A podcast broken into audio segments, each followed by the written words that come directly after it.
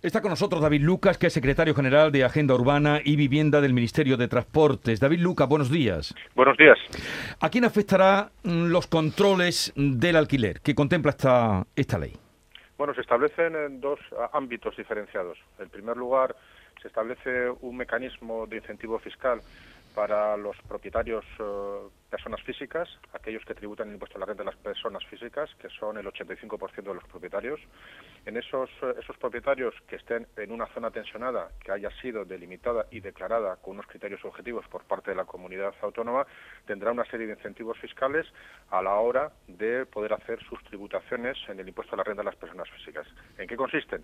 Consisten en que si este eh, propietario baja el precio del alquiler por lo menos un 5%, tendrá un 90% mm. de bonificación del rendimiento neto del impuesto a la renta.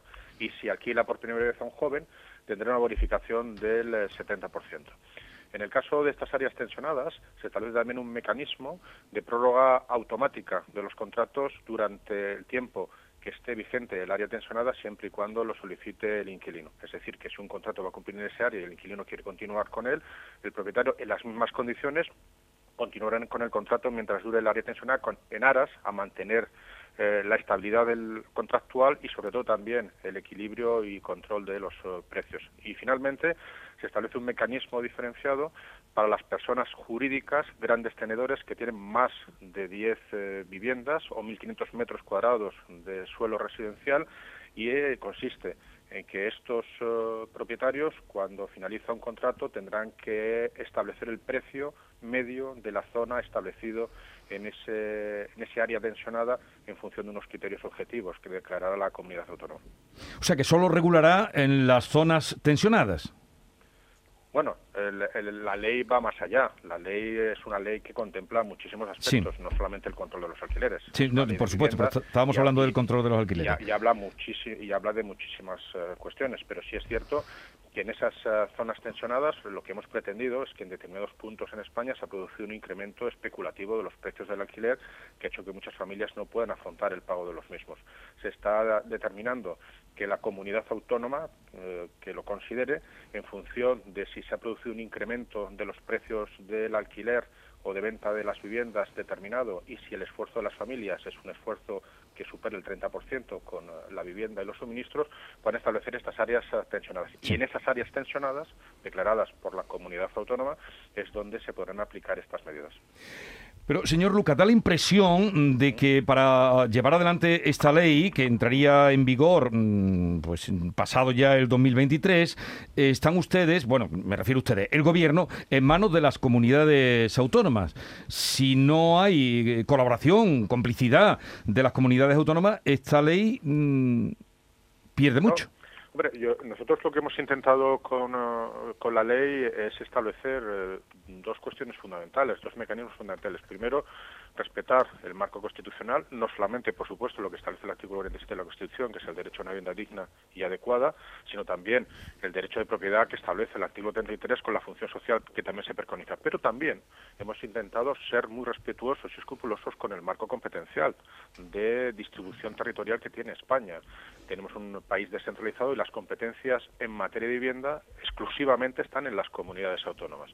¿Qué ha hecho el Estado? Regular aquella parte que sí depende del Estado, como es el marco general de la vivienda y como es también eh, la materia del alquiler. Pero está interrelacionada con esa competencia en materia de vivienda y son ellas, las comunidades autónomas, las que conjuntamente, por supuesto con el Estado, tendrán la facultad de declarar estas áreas tensionadas.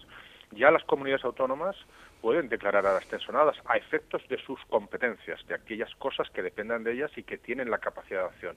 ¿Qué estamos diciendo? Aquellas otras que dependen del, eh, del Estado, como es las que contempla la ley, tanto en materia contractual como en materia del control de precios de los alquileres tienen que tener este visto bueno del Estado y si además queremos aplicar medidas fiscales en el impuesto a la renta, a más. Es por eso que esas declaraciones de retención tendrán una propuesta muy garantista de información pública y de resolución y luego tendrán que venir al Ministerio para que el Ministerio dé la última visión eh, y la última aceptación para que se van a aplicar las medidas. Bueno, estamos hablando con David Lucas, secretario general de la Agenda Urbana y Vivienda del Ministerio de Transportes. Carmen. Sí, señor Lucas, ¿qué tal? Buenos días. O sea, eh, la comunidad autónoma es la que tiene que declarar esa zona tensionada. Bueno, la comunidad autónoma es la que declara esa zona tensionada en función de un procedimiento preparatorio a través de un trámite de información, una resolución de su procedimiento, que luego, posteriormente, en el último trimestre de cada año, se remitirá al Ministerio de Transportes, Movilidad y Agenda Urbana, que lo aprobará con una resolución para que se puedan activar las medidas que contempla la ley y que son competencia mm. del eh, Estado. Pero sí es un trabajo conjunto entre las comunidades autónomas y el Estado. Ya, porque le digo porque hay comunidades autónomas, por ejemplo Andalucía, que han mostrado su rechazo a, esta ley, pero si declaran esa zona eh, tensionada, tienen que aplicar la ley y para evitar aplicar la ley tienen que dejar de declarar esa zona tensionada. Bueno, son dos cuestiones diferentes. Lo que es una declaración de zona tensionada a efectos de lo que la, de lo que es competencia de la comunidad autónoma ya lo pueden hacer, pero si quieren declarar una zona tensionada para aplicar las medidas que establece la ley de vivienda lo tienen que hacer con el mecanismo, bajo los criterios y sobre todo con los controles y la resolución preceptiva establecida en esta ley. De esa manera se podrán aplicar tanto las medidas contractuales como las medidas fiscales que establece la ley de vivienda. ¿De qué forma, eh, otro aspecto de esta, de esta ley, porque nos estamos centrando en el alquiler, pero usted decía que también, desde luego, hay otras medidas, esa, protección, por ejemplo, del parque de vivienda público, ¿no? del parque de, público de, vivienda social, que no podrá ser enajenado. ¿De qué forma se protege en esta, en esta ley esas viviendas sociales? Bueno, lo, que estamos diciendo es que aquellos parques que son públicos, es decir, propiedad de las administraciones autonómicas, locales o la Administración General del Estado, no puedan ser vendidos. Se produce un blindaje y esas eh, viviendas serán permanentemente públicas.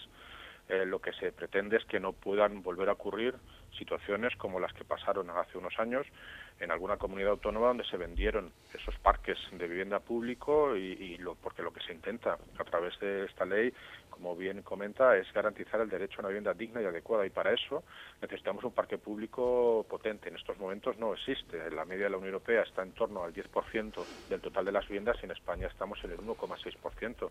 Hemos hecho un gran esfuerzo a lo largo de estos años, es cierto, en eh, promoción de viviendas, pero viviendas de protección para la compraventa, que luego son descalificadas y se las quedan sus propietarios pero tenemos que potenciar los parques públicos de vivienda en alquiler eh, social y de esa manera pues intentamos protegerlos para que no puedan entrar dentro del ámbito de la especulación urbanística o de la venta de los mismos. Sí, señor Lucas, eh, hay un asunto de actualidad por el que me gustaría preguntarle porque es Hacienda la que tiene que diseñar un borrador para dar garantía jurídica tras ese fallo del Constitucional sobre el impuesto de plusvalía municipal, pero ese fallo, ¿cómo puede afectar al mercado de la vivienda?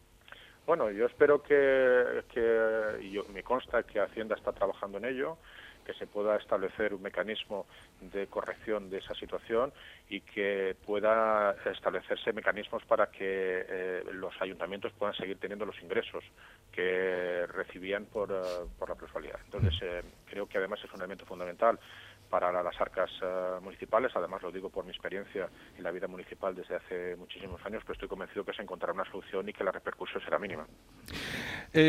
David Lucas, cuando usted ha hablado de ese parque que hay que mm, fomentar de vivienda de protección oficial o vivienda pública, se habla de entre un de nueva construcción entre un 10% y un 30%. ¿En función de qué se obliga al 10 o al 30 o al 20?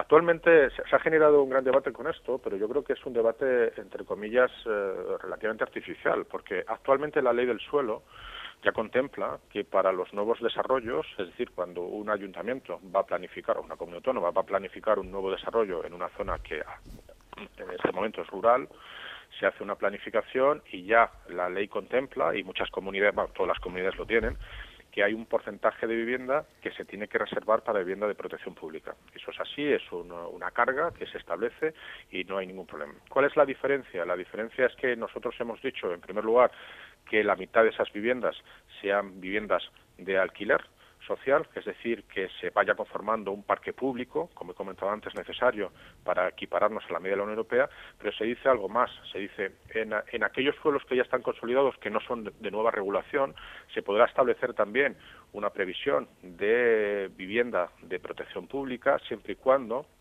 se establezcan las medidas compensatorias por los derechos patrimonializados por parte de los eh, poseedores de las viviendas. Esto eh, es algo ya consustancial al derecho urbanístico español.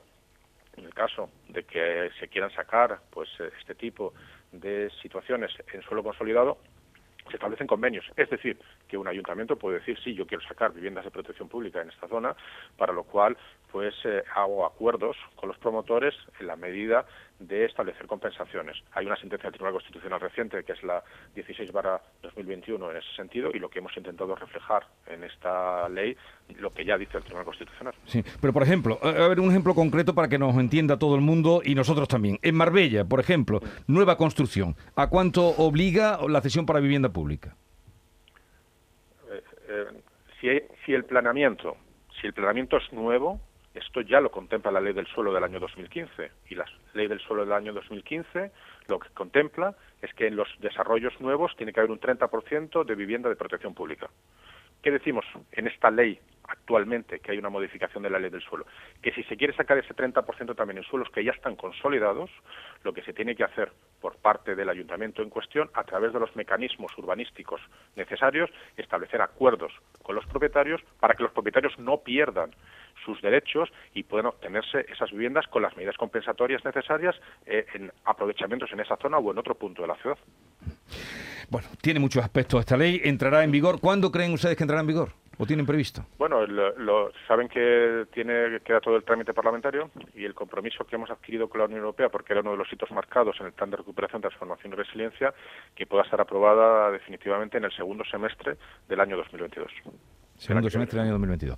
David Lucas, secretario de Estado de Agenda Urbana y Vivienda del Ministerio de Transporte, gracias por estar con nosotros. Un saludo y buenos días.